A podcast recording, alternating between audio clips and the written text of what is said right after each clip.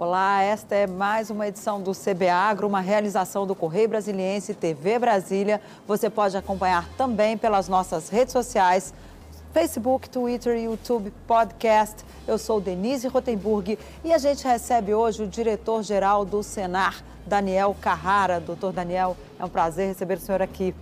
Muito prazer, boa é- tarde. Prazer é nosso, Denise. Prazer, é hoje... a primeira vez no programa CB Agro. Pois é, e espero que seja a primeira de muitas, né? Porque hoje a gente teve aí uma série de boas notícias para o setor, que foi o PIB, né? O Produto Interno Bruto do Agro.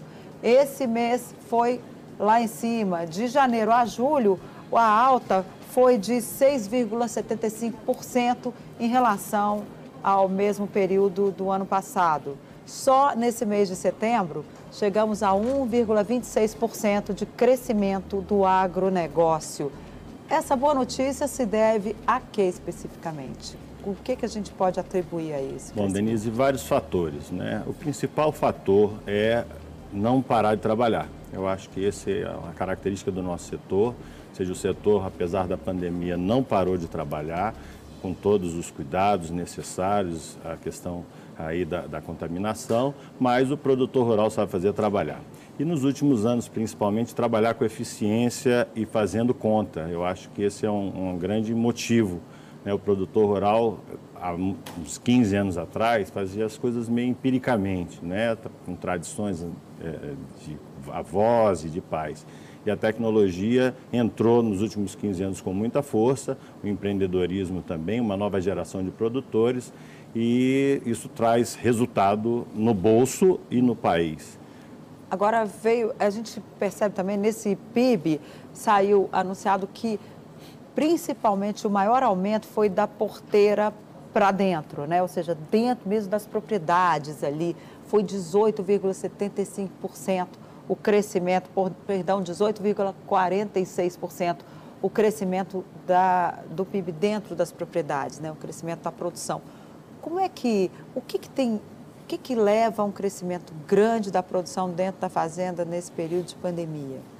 Tecnologia, né? principalmente a implementação de tecnologia adaptada às condições daquele produtor e fazer conta, né? A questão de gestão hoje financeira é muito importante. Como o nosso setor tem margens normalmente pequenas e quem faz o preço é quem compra e não quem vende, o produtor rural precisa trabalhar na redução de custo. Então, esse trabalho vem sendo feito por diversas instituições, tendo a Embrapa à frente, como a geradora da maior parte das nossas tecnologias, e o produtor está trabalhando em gestão e conseguindo baixar os custos de produção. Em paralelo, o dólar, né, que aí já não depende do produtor, mas tem sim ajudado o nosso setor, né, o dólar alto e a abertura de novos mercados.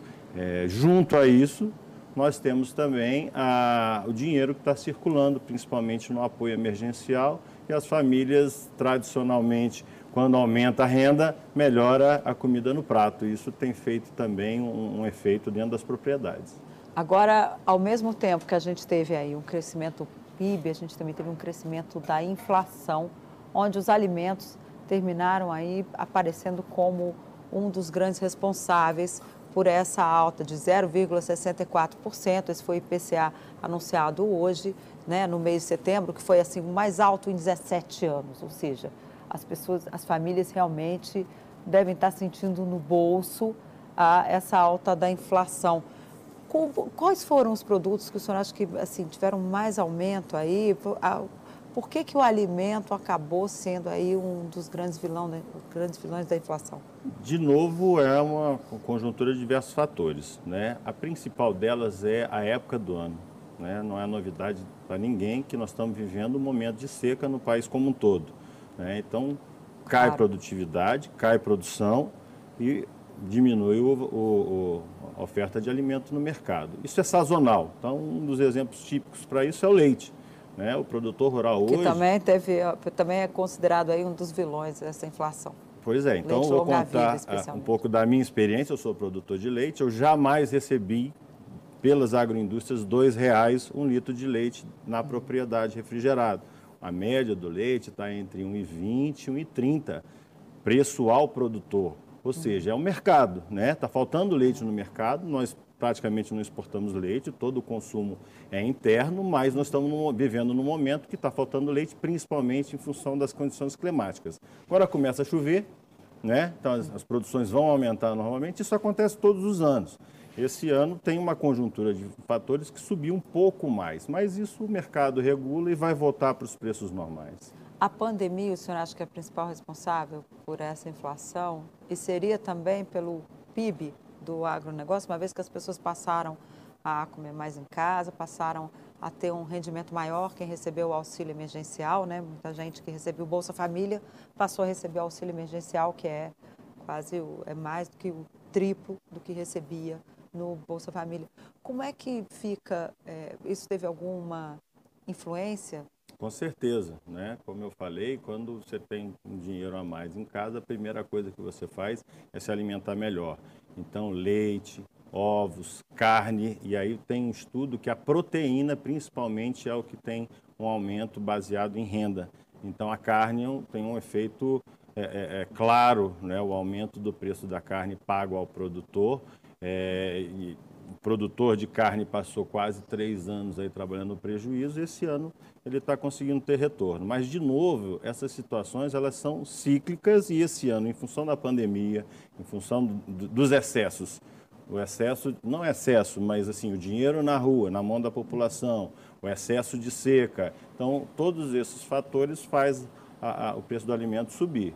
Mas, novamente, isso é questão de mercado, daqui a pouco isso volta para, para as bases normais. E em relação, a gente sabe também que esse PIB ele não saiu do nada, né? Assim, há também uma grande assistência técnica aos produtores, que é especialmente uma, é a característica e a, a atuação do Senar. Como é que está essa assistência aos produtores hoje, atualmente? Essa é uma das linhas de trabalho fortes do Senar hoje, que é uma instituição ligada à Confederação da Agricultura e Pecuária do Brasil, ou seja, aos produtores, é, que é uma metodologia para levar a tecnologia, tirar a tecnologia da prateleira, onde ela foi criada nas universidades, na Embrapa, e colocá-la em prática dentro da propriedade rural, mas com uma avaliação da adequação daquela tecnologia para, para a realidade do produtor, visando renda o produtor tem um problema muito sério de gestão. Ele nem sempre sabe quanto, quanto é o custo de produção do produto dele, ele não manda no mercado de venda. Então, esse trabalho é colocar tecnologia para aumentar a produtividade e reduzir custo. E nem sempre a tecnologia mais avançada é a mais adequada para aquele produtor. Então, quando a gente fala de assistência técnica, aí, vou deixar bem claro que não é consertar televisão, nem geladeira, né? Porque a população urbana às vezes tem dificuldade de entender isso. É uma consultoria né, customizada para um grupo de produtores de uma mesma cadeia, por intermédio de um grupo de técnicos muito bem preparados. Hoje o Senar conta com 8 mil técnicos no país, agrônomos, veterinários, que fazem o trabalho complementar o da Zemater né, que existe no país todo também. Senhor pode dar um exemplo assim de uma, numa área fim, num, num, de um produto que o Senar ali foi crucial para que aquele produto tivesse assim uma, um valor agregado maior no mercado? Hortifruti. Né? Hortifruti é um trabalho que tem aqui em Brasília, por exemplo, tem produtores de excelência, né? E tem uma, uma sensibilidade muito grande a mercado hortifruti. Então, o produtor precisa ter um auxílio para escalonar a sua produção, para não produzir tudo de uma vez, né? para conseguir fornecedores e a qualidade que o fornecedor demanda e principalmente reduzir custo para ter renda. Né? Nós não mandamos, a nossa margem é, ela é pautada pelo mercado, que nem sempre uhum. o produtor tem, quer dizer, o produtor não manda no preço do leite que ele vai receber não está dois reais devido a ele, devido a uma conjuntura econômica, né? Então ele não pode esperar que isso ocorra, ele precisa reduzir seus custos para aumentar suas margens. É nisso que a gente trabalha. E quais são as principais áreas que já tiveram aí essa redução de custo para o produtor? Já tem um estudo? Ah, nós temos nós temos 200 mil produtores em assistência hoje no Brasil. Dos 5 milhões de produtores que nós temos, você tem aí 3 milhões que estão dentro de um mercado, é, vamos dizer assim, dentro da economia, né, produzindo para vender, e hoje nós temos 200 mil produtores assistidos. Então, todas as cadeias você tem grandes, grandes notícias e grandes exemplos. Por exemplo? Por exemplo, leite. Além do leite? Hortifruti, frutas, uhum. mel, peixe, caprinos e ovinos, principalmente no Nordeste, uhum. que é a uhum. grande aptidão do Nordeste. Então, todas, nós trabalhamos no país como No um Cerrado, todo. qual é o principal produto que tem esse apoio? Gado de corte. Né? Por quê? Porque o Cerrado, é, o maior volume de produção é, é grãos, né, commodities, uhum. você tem um volume considerável de cana, mas esse, a característica desse produtor são produtores de médio para grandes. Então, ele já uhum. tem as suas alternativas de assistência técnica e apoio, eles, eles têm os seus agrônomos, suas equipes técnicas, né? O produtor de gado de corte e de leite, não, ele precisa do nosso apoio porque o volume ainda é uma característica de produtores de médio para pequeno. O que, que é o chão de fábrica? que usa muito, é uma expressão que usa e gente, muita gente, principalmente quem é da cidade, não conhece, que é usado muito no campo. O chão de fábrica é semelhante a outra, outra expressão, que é a mão na massa. Né? Hum. Então, são, você tem diversos níveis de produtores. Você tem produtores empresariais que não vão ao chão de fábrica. Eles são, eles têm uma estrutura de administração, né, de gerência que eles não, não tocam o dia a dia. Né? É uma minoria, é verdade. Né? A maior parte dos produtores estão no chão de fábrica, sim, com a mão na massa. Eles dirigem os seus tratores, não raro eles ordenham as suas vacas, eles colhem os seus tomates. Então, isso é o chão de fábrica. É, a gente teve também, tem várias imagens aí, inclusive um senador, né, Blairo Maggi, que foi senador, foi ministro, ele também gostava muito de aparecer no trator, mandava aí vídeos pelo Facebook, pelas redes sociais no trator. E ele é de uma região que queimou muito nesse período, que é a área ali de Mato Grosso, Mato Grosso do Sul. Como é que isso vai influenciar na produção e o, o que, que o, a CNA e o Senar podem ajudar a combater essas queimadas na região e até também é, preparar os produtores para que eles possam se prevenir do fogo nas propriedades? Bom, é, em termos de produção, dizer, o, a exceção do Mato Grosso, que tem uma produção de gado mais concentrada, que pode afetar, é, mas só a questão do Estado, né, nós temos hoje 200 milhões de cabeças de gado, então você não vai ter um problema de fornecimento em função da queimada. Para os produtores, o prejuízo é grande, porque hoje é, o solo ele é vivo, né? Uhum. então o solo vivo traz, aumenta a produtividade e diminui custo. Então, quando entra a queimada, o prejuízo é do produtor, porque aquele solo fica é, é inerte, ele fica é, é, infértil, vamos dizer assim, biologicamente. Então, para o produtor, o prejuízo é muito grande, principalmente para o da pecuária de corte. Né? Então, é, é, é, o produtor ele é penalizado. Diversas fazendas com gado queimado, com casas queimadas, é, a, a, técnica da queimada, existe a técnica da queimada, em algumas situações é até recomendável, mas tem uma técnica para fazer. Você precisa fazer o acero, que é a preparação em volta, precisa estar num dia fresco, né?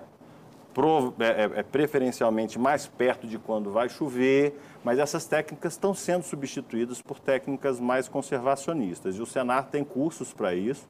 Nós temos uma parceria com o Preve Fogo do IBAMA para formar também as brigadas rurais, que são produtores rurais que, que fazem, inclusive, um trabalho de combate é, é, é voluntário.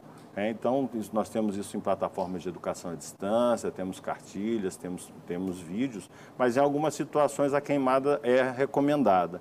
É, cada dia menos, né? principalmente numa época dessa que está ventando muito e, e, muito seco. Então você pode perder o controle e então a gente não vem recomendando de forma alguma. Ou seja, não é para fazer queimada agora, usar isso como uma técnica de aumento aí de produção. E quanto tempo demora para recuperar uma pastagem queimada? no caso, que é onde tem maior prejuízo né, dos produtores? Olha, dependendo da região, exemplo, o, o, cerrado é muito resiliente, né? Então, a, a, a queima do cerrado é, é, é, uma, não é uma técnica, é um acontecimento que não é raro ser natural. Né? Então, as árvores têm a característica das cascas mais grossas, se você reparar num, num cerrado mais denso, são mais tortuosas mas elas também se recuperam mais facilmente das queimadas. Né? A, a pastagem, dependendo do volume de queima, você vai ter que refazer. Né? Mas se for uma pastagem com um pouco mais de matéria orgânica, você consegue que chova, porque a cinza tem muito potássio, então não deixa de ser um adubo. Né? Então, quimicamente, você tem uma reação rápida, mas biologicamente você tem problema porque você queima a vida do solo e hoje é, isso é importante para a fertilidade. Agora, aqui no Centro-Oeste e também no DF, quais são os principais cursos que o Senar oferece? Além desse, obviamente, relacionado às queimadas, eu imagino que seja um, porque essa região, todo ano a gente tem problemas de seca aqui, né? Nós temos mais de 1.500 títulos né, no país. Né? Todos eles são ministrados aqui na, na, região do Cerrado e no Distrito Federal. Obviamente depende da, da, das cadeias mais fortes. Então aqui no DF, certamente o, o, curso mais demandado é de hortaliças. Né? Nós temos um movimento de estufa muito grande aqui no Cinturão Verde do Distrito Federal e também na RIDE, né? nos municípios próximos ao Distrito Federal. Tem uma fruticultura muito interessante. É, o movimento do mel aqui no DF é muito importante, mas quando você já sai das margens do DF, você já entra numa pecuária de corte mais forte, que não é uma cadeia forte aqui no DF, até pelo tamanho das propriedades e o tamanho do próprio Distrito Federal, mas na hora que você sai das margens do DF, você já tem uma pecuária mais forte, seja de, de leite, seja de corte. Na hora que você sobe para o norte do estado, aí você entra no grão. Né? Então você tem ali Mineiro, Rio, Mineiros, Rio Verde, que é um, um, uma área de muita prosperidade no grão. O fato é que no Brasil, produtor, todo estado produz praticamente tudo. Né? Então, não é em se plantando tudo dá, porque você tem que trabalhar muito, tem que ter tecnologia, né? porque você tem que plantar para gerar renda, principalmente para o produtor e para o país, mas o Brasil hoje é um país que a gente tem toda e qualquer produção e o produtor está preparado para isso. Essa imagem que está se vendendo lá fora, ou seja, a imagem se vende lá fora não, mas a, a reação aí de muitos empresários do setor externo, especialmente os europeus, de ah, não, o Brasil está queimando, então não vamos comprar do Brasil. Houve uma época, né? Recentemente a gente ouviu muito isso é, em encontros internacionais que, que a CNA pode dizer? Olha, nosso produto é bom e nós não temos nada a ver, essas queimadas não tem a ver diretamente com o produtor que está ali ralando, tentando botar o seu produto no mercado e também sobreviver né, nesse cenário diverso que a gente tem agora no Brasil, economicamente falando. O que está sendo feito? Como é que a CNA vai se contrapor a essa propaganda negativa do Brasil? É, essa é uma discussão que está muito presente nas nossas discussões internas hoje, né? Porque você não pode ter uma, uma postura negacionista né? e negar tudo lá fora, é... mas por outro lado a gente sabe que tem um interesse comercial muito grande dos países, principalmente os que competem conosco.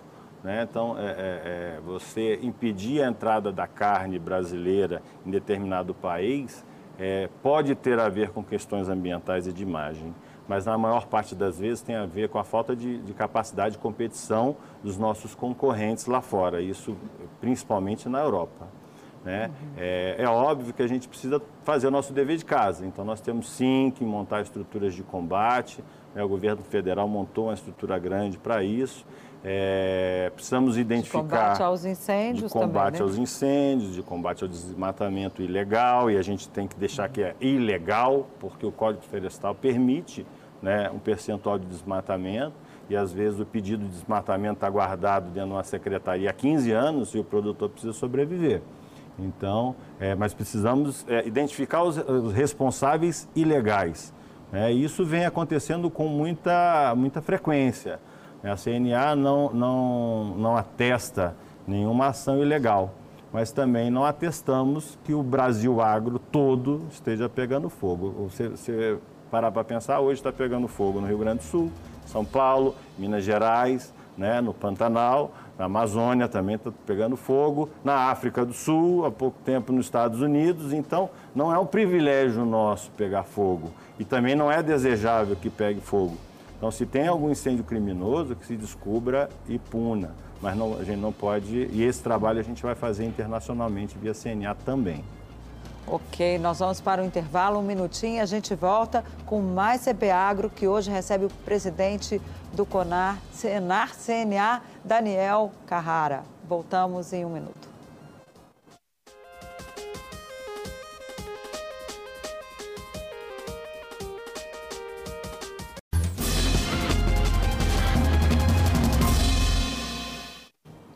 A gente volta com o segundo bloco do CBAgro, que recebe hoje o presidente do Serviço Nacional de Aprendizagem Rural, Senar, Daniel Carrara. Doutor Daniel, a gente falava no primeiro bloco da questão internacional, que vem aí uma campanha até para mostrar que o produto brasileiro é um produto bom e que tá, pode competir com qualquer um no mercado. Mas o produtor também precisa se preparar até para estar tá ali concorrendo cabeça a cabeça com o produto internacional. A gente, eu soube que o Senar está fazendo aí, inclusive tem faculdades, tem muito ensino à distância, especialmente nesse período de pandemia. Como é que está isso? Bom, tem 10 anos nós começamos um movimento de educação à distância e fizemos uma pesquisa grande de metodologias mundiais, né, porque nós entramos na educação à distância para tentar atender o maior número de produtores possível. Um país desse tamanho, né, com 5 milhões de produtores de todos os níveis, desde o grande produtor até o, aquele produtor que praticamente planta para sobreviver, né, subsistência. A gente só conseguiria atender o país por intermédio de educação à distância. Então, criamos uma plataforma densa. Hoje são mais de 90 cursos na nossa plataforma, todos gratuitos. Né, na plataforma www.senar.org.br. Oh, é bom é. você que está em casa anotado você pode repetir www.senar.org.br. E então, é, é, vários cursos práticos, né, cursos para formar o produtor, para formar a família do produtor. Nós temos uma linha de ação de inclusão digital, principalmente para pessoas jovens, mais jovens, mas não só a formação inicial e continuada, que é aquela operacional, que é o maior volume do que a gente faz, mas temos também nosso curso técnico, né, que é o técnico em gestão do agronegócio. Hoje a gestão é fundamental. O produtor rural tem dificuldade em trabalhar com gestão, então um, ensino formal, 20% é presencial, mas 80% à distância. E também temos a nossa faculdade CNA, que são cursos para tecnólogo, ensino superior, também voltado para a gestão, esse totalmente à distância, oferecidos a partir de janeiro para 53 polos a nível nacional. Isso tudo, Denise, dá em torno de um milhão e meio de certificados por ano no país. É um volume muito grande de formação, de capacitação, desde a formação básica de ensinar um menino a fazer um Excel, uma planilha de Excel, até técnicas de, de agropecuária de baixo carbono, que é o que tem de mais moderno no mundo e pouquíssimos países trabalham com isso. Nós temos hoje tecnologia, voltando à questão ambiental, que numa área, num, num hectare de terra, você pode ter quatro safras no ano. Né? Uma Nossa. safra de, grão, de grãos, outra safra de grãos, pasto, aí você entra com boi, no meio de, de maciços florestais, como eucalipto ou pinos. Então, você numa mesma área, você pode ter quatro colheitas por ano. Isso tem uma retenção de carbono fantástica, é, o saldo de carbono é positivo, você retém mais do que emite, e só tem isso no mundo aqui no Brasil. Isso tem que ser é, é, é democraticamente passado para mais produtores e na época de pandemia é, é, mais ainda, né? porque ele precisa estar tá longe. E quantos produtores hoje já estão com, esse, com essa agricultura de baixo carbono? Hoje nós temos só no, no, projeto do Banco Mundial, nós tivemos uma meta de 10 mil produtores. Isso não é para qualquer região, né? É principalmente ainda, mas no 10 Cerrado. mil ainda é uma quantidade pequena. Dep é no Cerrado, então? No tá. Cerrado. Ah, tá. Só é, numa região. Numa região do Cerrado. Depende do tamanho do produtor, né? Então, via de regra, as propriedades do Cerrado têm um volume, um volume maior. Agora, nós já renovamos o convênio com o Banco Mundial, juntamente com o Ministério da Agricultura, para ampliar isso para mais produtores e aí para produtores médios. É, o fato é que a tecnologia está aí. O produtor precisa acessar ela e, às vezes, não sozinho. Nós precisamos ajudar. É para isso que o Senar e a CNA têm aí um exército de 8 mil técnicos no país para fazer isso. Falar em, em acesso é, o difícil, às vezes, no Brasil é conseguir acesso à internet. Né? E para ter todos esses cursos à distância, o produtor tem que ter lá na propriedade dele, ou na cidadezinha próxima, ou no vilarejo próximo, uma internet de boa qualidade. Tem algum projeto em parceria aí com o Ministério de Comunicações, com o Ministério da Ciência e Tecnologia, para levar essa internet para o produtor? Tem sim. Né? Nós estamos discutindo junto com a ministra Tereza Cristina e agora com o ministro de Comunicações, o ministro Fábio, com a Frente Parlamentar da Agricultura. Tem uma lei né, tramitando no, na Câmara para garantir a universalização da conectividade, que é uma promessa de muitos e muitos anos. E as empresas de telecom ficaram com filé e deixaram o osso, né? porque no setor rural você tem menos densidade, consequentemente claro. você tem menos interesse comercial. É, mas isso está avançando, já tem algumas empresas, ora via satélite, ora via torre, é, e, e é, um, é um, projeto importante para a gente, porque a chamada agricultura agropecuária 4.0, que é a agricultura de precisão, com máquinas que custam um milhão e meio de reais, ela só vai conseguir é, usar o potencial de um equipamento desse se tiver internet. Então você vai ter uma máquina de um milhão e meio e você só vai, vai usar 750 mil reais dela, porque parte dela não vai ter fun funcionalidade. Não consegue, não consegue girar. Por causa do acesso. Mas isso não impede a educação à distância. A verdade é essa, né? Ontem mesmo a ministra lançou é, é o projeto do, de ATEG virtual, né? É, junto com o secretário Fernando Schrank. Que é, é até um projeto social também, né? Porque leva é, trabalha mais as pessoas que estão no campo, né? E democratiza o conhecimento, né? O produtor rural não gosta de sair da sua propriedade. Então, ou você vai lá, ou você vai levar o conhecimento à distância. Agora, onde não tem internet, tem outras estratégias. Agora, na época da pandemia, por exemplo, nós temos 200 mil produtores em assistência técnica, nós não podemos parar quatro meses de, de dar assistência técnica porque a chuva não para, né, a, o plantio precisa continuar, senão a gente ia ter problema, inclusive, de, de desabastecimento, coisa que não ocorreu. O produtor rural fez o dever de casa dele, claro. nessa, nessa, até correndo risco, às vezes, em, em relação à comercialização e tal. Mas nós temos outras estratégias de educação à distância. Tem o rádio, que funciona bem no setor rural, né? você tem o próprio smartphone, então você tem livros virtuais, você tem vídeos, possibilidade de vídeo. Parabólica também, é, né? Parabólica. E você tem a possibilidade de ter um agrônomo na cidade falando com você por vídeo, né? não necessariamente via internet, mas um 4G resolve. Né? O fato é o seguinte: nós não paramos nem de transferir tecnologia, nem produzir alimento.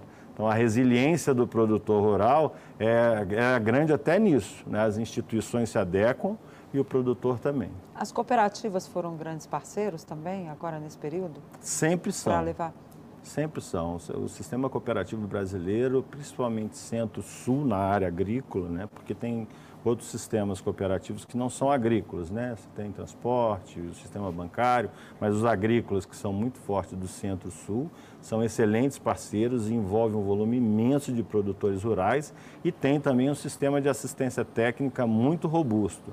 E a gente trabalha muito junto com eles, né? o sistema Sescop, o ACB, por intermédio do seu presidente, o Márcio Lopes, é parceiro constante do nosso sistema. Agora, em relação ao Nordeste, que é, a gente tem, é uma região ainda que precisa de muito apoio, especialmente aí do governo federal e também, como é que estão os projetos para o Nordeste? O Nordeste entrou na linha de prioridade do governo federal, né? o desenvolvimento econômico do Nordeste. Então, no ano passado, nós lançamos, juntamente com a ministra Tereza Cristina e a ANATER, né? a Agência Nacional de Assistência Técnica, o programa Agro Nordeste esse programa, na primeira lançada, vão ser 20 mil produtores assistidos, né, com reflexo em quatro é, vizinhos, vamos dizer assim, que daria aí 100 mil produtores. Qual é a questão do Nordeste? Nós precisamos transferir essa tecnologia porque o mercado está lá. Então, se você olhar o, Nordeste, o litoral, tem renda. Né? Agora, na pandemia, tivemos problema com o turismo, mas normalmente tem renda. Né? No lado esquerdo é o, centro, o, o Cerrado do Nordeste, Luiz Eduardo Magalhães, Balsas, né? então ali também tem renda. E um miolo de pobreza imenso, né? que tem condições sim de produzir, né? porque você tem capacidade de irrigar, você tem a capacidade de pecuária, espécies é, é, é, tolerantes à seca, só que você vai em João Pessoa, um hotel de João Pessoa traz mamão do Ceasa de Anápolis, né? traz tomate da, do Ceagesp. Né? Então você gasta mais dinheiro levando a fruta e a verdura para esse consumidor que tem um poder de compra maior do que estimular o produtor rural ali do semiárido a se desenvolver. É, muitos dizem que isso é proposital. para uma questão política e até ideológica. Né? Como nós não participamos dessa discussão, nossa função é fazer, produzir, nós estamos entrando muito forte no semiárido nordestino com as cadeias prioritárias, que é a fruta e pecuária. Né? Ou seja, vem produção, podemos esperar uma produção maior no Nordeste? Com também. certeza. Os próximos dois anos, é, nosso sistema tem isso de assistência técnica. Você acompanha o produtor durante dois anos. Uhum. Após os dois anos, ele, a ideia é que ele se emancipe, já tenha aumento de renda e possa pagar a sua assistência técnica para entrar um outro produtor no lugar. Ok, doutor Daniel, nosso tempo infelizmente acabou, mas que esse PIB aí daqui dois anos, quando esses produtores estiverem aí a pleno vapor, a gente possa ter mais boas notícias no agro.